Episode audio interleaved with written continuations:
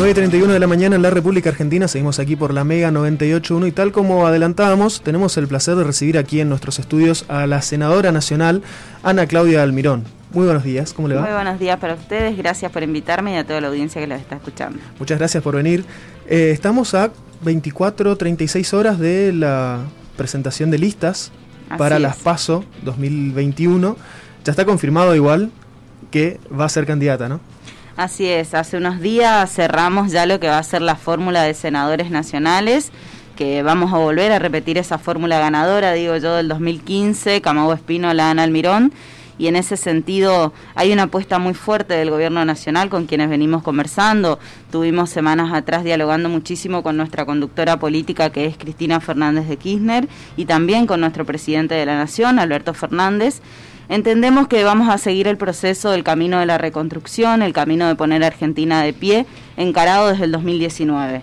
Dijimos en el 2019 que nosotros solamente lo íbamos a hacer en la unidad y eso es lo que va demostrando esta fórmula en el día de hoy.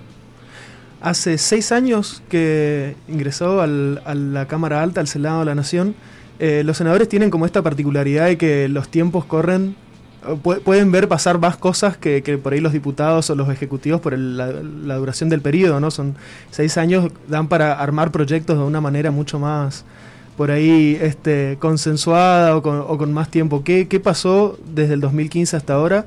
Cuáles son los desafíos nuevos, digamos, más allá de la pandemia que, sabemos que nos atraviesa a todos, y cuál va a ser la, característica de, esta elección del 2021. Bueno, primero decirte que cuando ingresé al Senado de la Nación, allá por el 2015, fines del 2015, fui la senadora más joven de la historia del Senado en ese momento y entrar a un Senado de la Nación no habiendo tenido otro cargo público. Eh, yo trabajaba en el Centro de Acceso a la Justicia, era coordinadora en el Centro de Acceso a la Justicia, dependiente del Ministerio de Justicia de la Nación. Y la verdad es que fue una experiencia enorme, pero también fue un cambio estructural en la política, creo. Eh, personas tan jóvenes, cuando uno siempre piensa que el Senado de la Nación es como el escalafón más alto de la política, donde de hecho yo convivo con conviví hasta hace muy poco con tres expresidentes, con Menem, con Cristina Fernández de Kirchner y con Adolfo Rodríguez Sá. Y muchas veces me preguntaban si te movilizaba, qué, qué te pasaba convivir con tres expresidentes, o la mayoría de los senadores son exgobernadores o, vicegobernadores en su mayoría. Bueno, creo que ese fue un cambio de paradigma también en la política y sobre todo en el Senado, demostrar que el Senado eh, tiene que ser puertas abiertas, que no es una casta que pasa solamente en Buenos Aires y que nadie lo conoce, porque todos conocen el Senado o el Congreso con la cúpula verde y pareciera que ahí adentro no sabes qué pasa y que viven personas raras y demás. Y bueno, yo creo que fue un cambio estructural. También se dio unos años antes en diputados. Me parece que en el 2013, a partir del 2013 particularmente, ingresaron muchos jóvenes en la Cámara de Diputados también. Y fue un cambio de paradigma de mostrar que los jóvenes somos protagonistas del cambio estructural en la historia. Como lo decía Néstor, nosotros no somos el futuro como siempre se mencionaba, somos el presente y así lo fuimos haciendo. Y creo que se hicieron muchísimas cosas, no solamente porque ingresó la juventud en ese Senado de la Nación, sino también porque ingresó la mujer, porque ingresaron los grupos feministas, porque ingresaron las disidencias y me parece que eso hizo que en este tiempo eh, se, se hayan dado muchas normas que acompañaron esos procesos de cambio. Recordame por favor la edad que tenías cuando ingresaste en el Senado. 31 años. Hoy después eh, apareció Eugenia Catalfamo, que es la senadora de, de mm, San Luis, que ella ingresó con 30. En ese momento fui yo la más joven y a partir del ingreso de Eugenia me, desbancó mi lugar. bueno, tenemos la idea de una Ana Almirón de 31 años, entonces, ¿qué le queda pendiente a esa Ana? Muchísimo. La verdad es que ayer también algunos colegas suyos me preguntaban qué me queda por hacer en el Senado. Yo creo que queda muchísimo por hacer. De hecho, vimos que en el último tiempo, yo creo que los grandes sujetos del siglo XXI en, en ampliación de derechos son las mujeres, los jóvenes. Y el gran tema del siglo XXI es el cuidado del medio ambiente. En ese sentido, creo que a las mujeres nos queda muchísimo por hacer. La igualdad salarial es una materia pendiente. La igualdad en los cargos sigue siendo una materia pendiente, ni hablar nosotros en la provincia de Corrientes que no tenemos ley de paridad y también, más allá del cargo que uno ocupa a nivel nacional, puja nuestra provincia para que la ampliación de derechos se dé. Corrientes sigue estando en el ostracismo de la ampliación de derechos hacia las mujeres, los jóvenes y las disidencias y, esa es una tarea pendiente. Y después hay muchas normas. Nosotros hoy estamos viviendo una situación de pandemia que azotó no solamente Corrientes, la Argentina, sino el mundo, que ha paralizado las mejores economías del mundo. Y creo que en ese sentido la reactivación económica es una materia pendiente y eso solamente se puede lograr teniendo legisladores en las bancas que acompañen las políticas que lleva adelante el gobierno nacional. Pero también yo no, no me olvido que yo represento a la provincia de Corrientes y más allá de que representa el proyecto nacional, lograr cerrar las asimetrías que tiene provincia de Corrientes y todo el norte argentino respecto del centro de nuestro país es una materia pendiente. El gas para nuestra provincia es una materia pendiente. Tener mejoras en subsidios de energía es una materia pendiente. Que la hidrovía pueda ser canalizada por el Estado es una materia pendiente. ¿Por qué? Porque va a permitir el desarrollo de nuestra Argentina y sobre todo nuestra corriente. Yo creo que corriente, esa mirada federal que siempre hablamos nosotros, tiene que ser desde Corrientes hacia el centro, no desde el centro hacia Corrientes como siempre vinamos. La democratización de la comunicación es una materia pendiente para nosotros. Yo no me quiero levantar más viendo cómo está el clima en Buenos Aires y la y cómo está el tránsito en Panamericana. Que empiecen a hablar de cómo está el clima en Corrientes también es importante para nosotros. Y son cosas que nosotros hacemos teniendo la capacidad de influir en las políticas federales que lleva adelante nuestro gobierno nacional, que creo que la ha aplicado en el último tiempo. De hecho, los gobernadores vienen llevando adelante esta carrera del norte grande que la vinimos acompañando nosotros porque entendemos que las asimetrías se tienen que cerrar, porque si no se van nuestros pibes, se van de nuestras provincias, se van todos al sur. Cada legislador con el que yo hablo me dicen, mira, la verdad es que en mi, en mi provincia hay correntinos y yo no quiero que se vayan los correntinos, las correntinas de nuestras provincias porque no tienen oportunidades, porque no tienen oportunidades de formarse, de trabajar, se tienen que desterrar de su familia. El arraigo tiene que ser una política de Estado, no solamente de Ana Almirón, de nuestro gobierno provincial, de cada uno de nuestros legisladores. Tenemos que hacer desarrollo, permitir que se instalen las empresas acá y generar trabajo genuino para los correntinos. ¿Cómo fue tu llegada a senadora? ¿Cómo fue tu carrera política? ¿Venís de familias de políticos? ¿Cómo entraste en la política? No, nada. La verdad es que mi hermano hasta hace algún tiempo fue apoderado del Partido Liberal, por eso por ahí mucho se relaciona, pero yo nunca participé del Partido Liberal. Lo quiero aclarar porque en épocas de campaña siempre hacen campaña con eso pero no tengo familia política. Ni mi mamá ni mi papá trabajaban en, en, empleos públicos, uno en empleo público, mi mamá trabajaba en la Radio Nacional y mi papá en empleo privado pero no, jamás ejercieron la política. Sí debo decir que mi mamá desde muy chiquita nos inculcaba a nosotros mirar los, programas políticos, por lo tanto yo imagínate que en esa época miraba a Neustadt, a Grondona, a todos los programas políticos, a mí me apasionaban mirarlos y creo que desde ahí apareció este, esta pasión por, por saber de la política, por involucrarme, por estar y después recién en el 2010, fines del 2010, 2011, recién empecé a involucrarme, yo pertenezco a la organización La Cámpora y a partir del fallecimiento de Néstor, millones de jóvenes se empezaron a involucrar en política y a partir de eso también en el 2010, 2011 es que yo también ingresé. Ana, eh, además sos fronteriza, ¿no es cierto?, de Paso de los Ligres. Este, recién se hace una descripción eh, muy atinada, a mi modo de ver, digamos, de lo que es la provincia de Corrientes, la realidad en cuanto a la, a la migración, y creo que es algo que también se repite en varias provincias del norte y fundamentalmente del nordeste.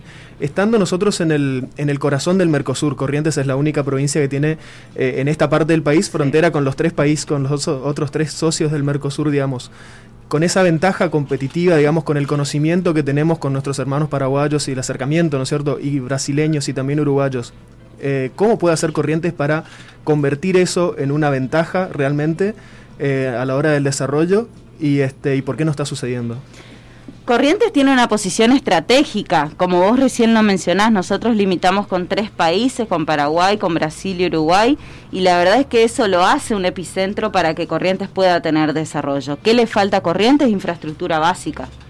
¿Qué empresa va a venir a instalarse en nuestra provincia si no tenemos energía, buenos caminos? Y hoy yo le agregaría la tecnología, que si hay algo que nos dejó demostrado en pandemia, que sin tecnología no podemos vivir. Ya lo sabíamos hace mucho tiempo, me parece que veníamos hablando de la revolución tecnológica hace mucho tiempo, pero la pandemia dejó demostrado que el acceso al Internet es un derecho humano. Bueno, nos falta infraestructura básica. Para que una pyme pueda asentarse en nuestra provincia, no va a venir si nosotros no tenemos buena conectividad, no tenemos buenos caminos para sacar la producción, no tenemos acceso a las energías. Creo que eso le falta. Mira, el otro día veía algunos números. En todo el norte grande, para llegar a la infraestructura básica, que podría ser inversión el gobierno nacional, alrededor de 30 mil millones. ¿Cuánto fue el endeudamiento de Mauricio Macri? 45 mil millones con el Fondo Monetario Internacional. ¿En dónde se volcó esa plata? Esa plata se volcó a los capitales especulativos que se llevaron la plata fuera. Y eso habla de que el desarrollo nuestro podría haberse dado con esa plata. ¿Y no teníamos el plan Belgrano acaso? Fue ilusorio el plan Belgrano. Y hoy tenemos un secretario o ministro de gobierno que fue titular del plan Belgrano y la verdad es que no vimos una ruta con ese plan Belgrano. Ahora, respecto a esa infraestructura, por ejemplo, en, materia tecnológica, el, gobierno provincial tiene un plan de hacer este, con la empresa estatal de telecomunicaciones, de tender una red de fibra óptica local. En teoría hay una, una apuesta respecto a eso. En materia energética, tenemos a Yacyretá en la provincia eh, y siempre es como un reclamo, digamos, pendiente o, un, reclamo recurrente, digamos, el hecho de que Yacyretá aporte más obras aquí, también viendo la comparación de lo que es en, en Misiones, digamos. Eh, ¿Qué manera hay de congeniar esos, esos proyectos que existen o de potenciarlos, digamos, para poder lograr este, este objetivo de desarrollar la provincia? Bueno, nosotros tenemos que decir que el mayor tendido de fibra óptica de la red de fibra óptica la hizo durante el gobierno de Cristina Fernández de Kirchner, que permitió que toda la ruta 14 hoy nosotros tengamos el tendido de fibra óptica hasta la ciudad de Corrientes, desde el sur hasta la, la ciudad de Corrientes, y por parte de la costa del Uruguay nosotros tenemos hasta Paso de los Libres, que ya está pendiente el alumbrado de esa fibra óptica en Paso de los Libres y en Montecasero con la ENACOM y el ARSAT. La verdad es que el gobierno viene haciendo una inversión en la zona centro, pero también tiene un aporte nacional en esa inversión.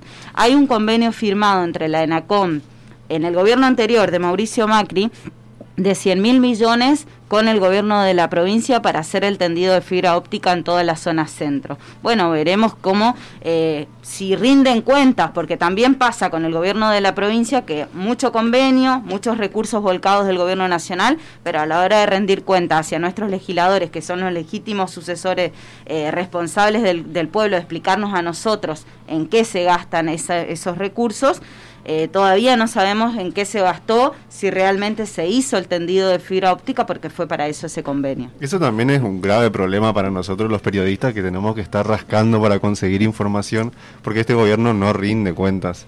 Hacemos comparaciones, yo soy de Chaco, por ejemplo, y tenemos la posibilidad en Chaco de buscar, tenemos... O hay escándalos cada tanto de gente que encuentra, no sé, sobreprecio, sobreprecio de bizcochitos.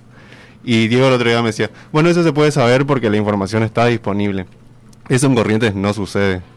Y es un grave problema para nosotros que también, además de ser periodistas, somos ciudadanos comunes y necesitamos saber qué está haciendo el gobierno con la plata. Por supuesto, y aparte ustedes tienen la responsabilidad de informar sobre cada una de las acciones que viene llevando adelante el gobierno debería serlo, debería ser más transparente como se jacta en cada uno de sus discursos de decir Gustavo Valdés. Debería mencionar y mostrar sobre todo la transparencia. De nada valen que en su alocución él mencione que es transparente, que es desarrollista, si no lo hace.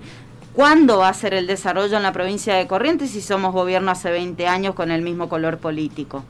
Cuándo van a venir la lluvia de inversiones como nos, prometía Mauricio Macri y este gobierno acompañó el desastre que realizó Mauricio Macri.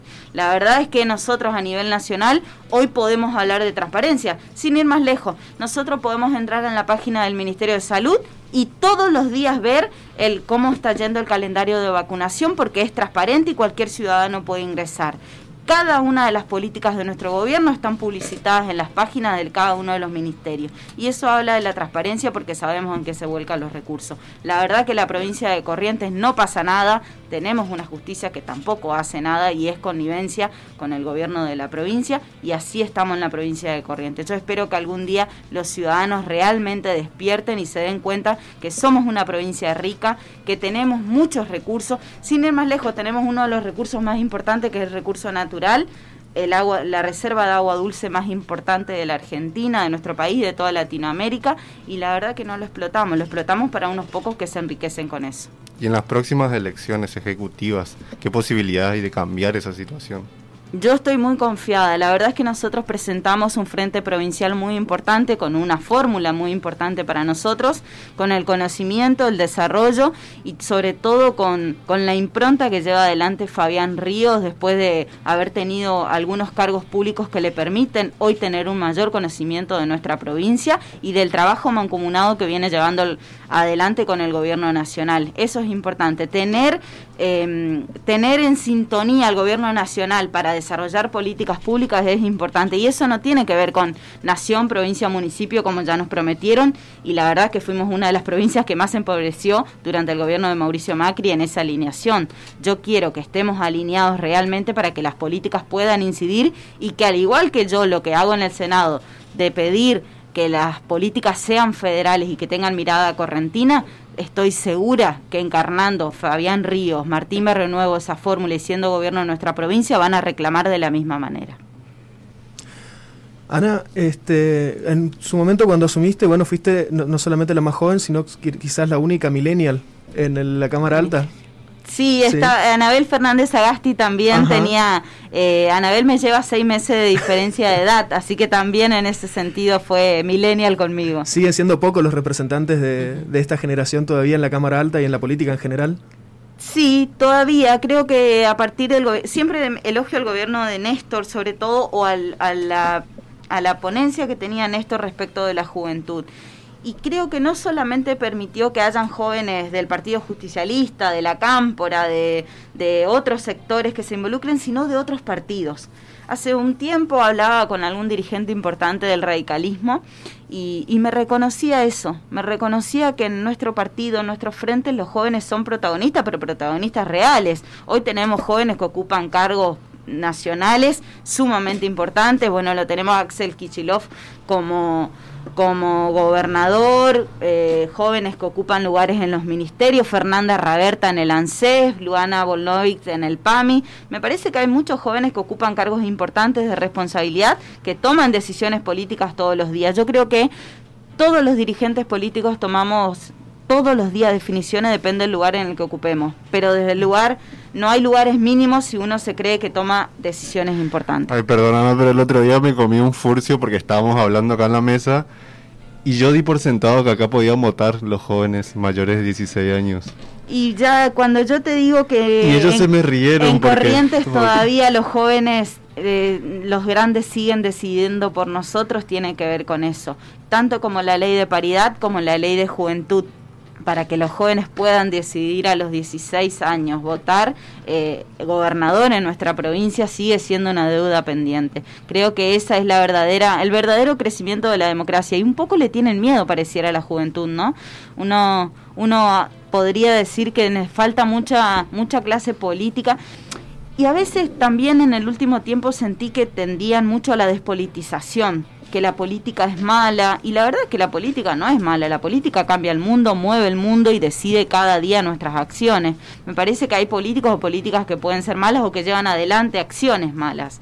Y, en ese sentido me parece que involucrar a los jóvenes desde los colegios, a mí me parece que el ámbito más natural para empezar a hablar de política tiene que ser el colegio. No en vano nosotros tenemos una ley de centro estudiante que en nuestra provincia no se cumple. ¿Tampoco eso no se cumple acá? No se cumple en nuestra provincia, tienen prohibido a los jóvenes hablar de política en los colegios. Tienen prohibido. Hay una resolución, la pueden buscar, si es pública o no, después la podemos buscar nosotros. Hay una resolución del Ministerio de Educación donde no les permiten hablar de política en los colegios. Recién decías que los jóvenes y las mujeres son los dos eh, grandes sujetos políticos de esta, de esta era, digamos, del siglo XXI al menos, eh, viniendo justamente de una generación eh, que representa, digamos, eh, esa, esa etapa. Existe una agenda millennial o una agenda joven hoy en día que se está imponiendo quizás dentro de tu partido o de manera transversal a la política argentina y este, cómo esa agenda va a atender, digamos, a, los nuevos problemas que se están generando. Hoy en pandemia tenemos una bisagra prácticamente de redescubrir y, ver con otros tiempos un montón de, de problemas que veníamos acumulando, digamos, como sociedad lo que viene hacia futuro, digamos, ya se está pensando en eso, en cómo poder resolver eso. Me refiero, qué sé yo, a oportunidades de trabajo, eh, acceso a la vivienda. Hoy en día los, los jóvenes eh, o los menores de 40 años en general, eh, muchos tienen que pagar alquileres. el acceso a la vivienda se hace muy, este, muy, muy inalcanzable, a veces incluso en la, misma proyección. la posibilidad de, crear familias para quienes decidan hacerlo de esa manera, digamos, tener una familia, poder sostenerla, digamos. Este tipo de, novedades, además de la cuestión ambiental que también mencionabas, ¿están hoy en discusión, están en el interés de la clase política en general o siguen siendo un reducto de unos pocos representantes de una generación todavía? No, yo creo que la política en general dio un vuelco en ese sentido. Creo que cada una de las medidas que nosotros tomamos tienen que ver con eh, pensar en el futuro y pensar en el desarrollo de nuestra juventud. Cuando nosotros el año pasado votábamos el presupuesto 2021, ese presupuesto tenía su base en la generación de empleo principalmente volcar recursos para la generación de empleo en la reactivación económica. Hoy nuestra reactivación económica tiene que ver con que ese presupuesto, por ejemplo, en la provincia de Corrientes se establecía un 116% mayores recursos para obras para obras públicas en general, que no pasaba durante los gobiernos anteriores. Ese aumento de 116% permite que haya mayores jóvenes involucrados en las obras públicas. Y nosotros muchas veces decimos o, escuchamos de muchas personas decir, bueno, pero los pibes están en la esquina fumando o haciendo algo o haraganeando. Y la verdad es que nosotros tener esos chicos ocupados, tener eh, a los pibes en recursos, que tengan trabajo, mínimamente eh, hace que uno pueda tener un desarrollo y una proyección. Si nosotros no tenemos a los pibes ocupados o en los colegios o estudiando, la verdad es que es muy difícil el desarrollo. Y esos pibes terminan formándose y quizás siendo eh, reducto o residuo de nuestras provincias, ¿no? Entonces me parece que volcar ese presupuesto, especialmente en la generación de empleo, empleo genuino y empleo joven, es importante. Senadora Ana Almirón, muchísimas gracias por visitarnos hoy. Así que, este, no sé, ¿algo más que, haya quedado pendiente? No, no. Para, yo le tenía que ah, decir. Ah, perdón, sí. Yo esperaba que vos seas la candidata a gobernadora. perdón que sea tu fan así, pero bueno. Estaba re emocionado hoy antes de que vengas y se puso camisa y todo. Dice que me puse a tono del ah, color de... ¿Del color de nuestro, de nuestro frente o qué? Mm, eso ponen ellos. Mi cabeza hizo como una Pero sí estaba emocionado porque vengas. Ah, bueno, gracias. La verdad es que uno forma, yo siempre digo que no hay proyectos personales sino colectivos y que el lugar en el que tenga que estar para ayudar a este proyecto colectivo y sobre todo para tener una sociedad mucho mejor y más igualitaria sobre todo es donde me van a encontrar siempre. Muchas gracias. Gracias a ustedes.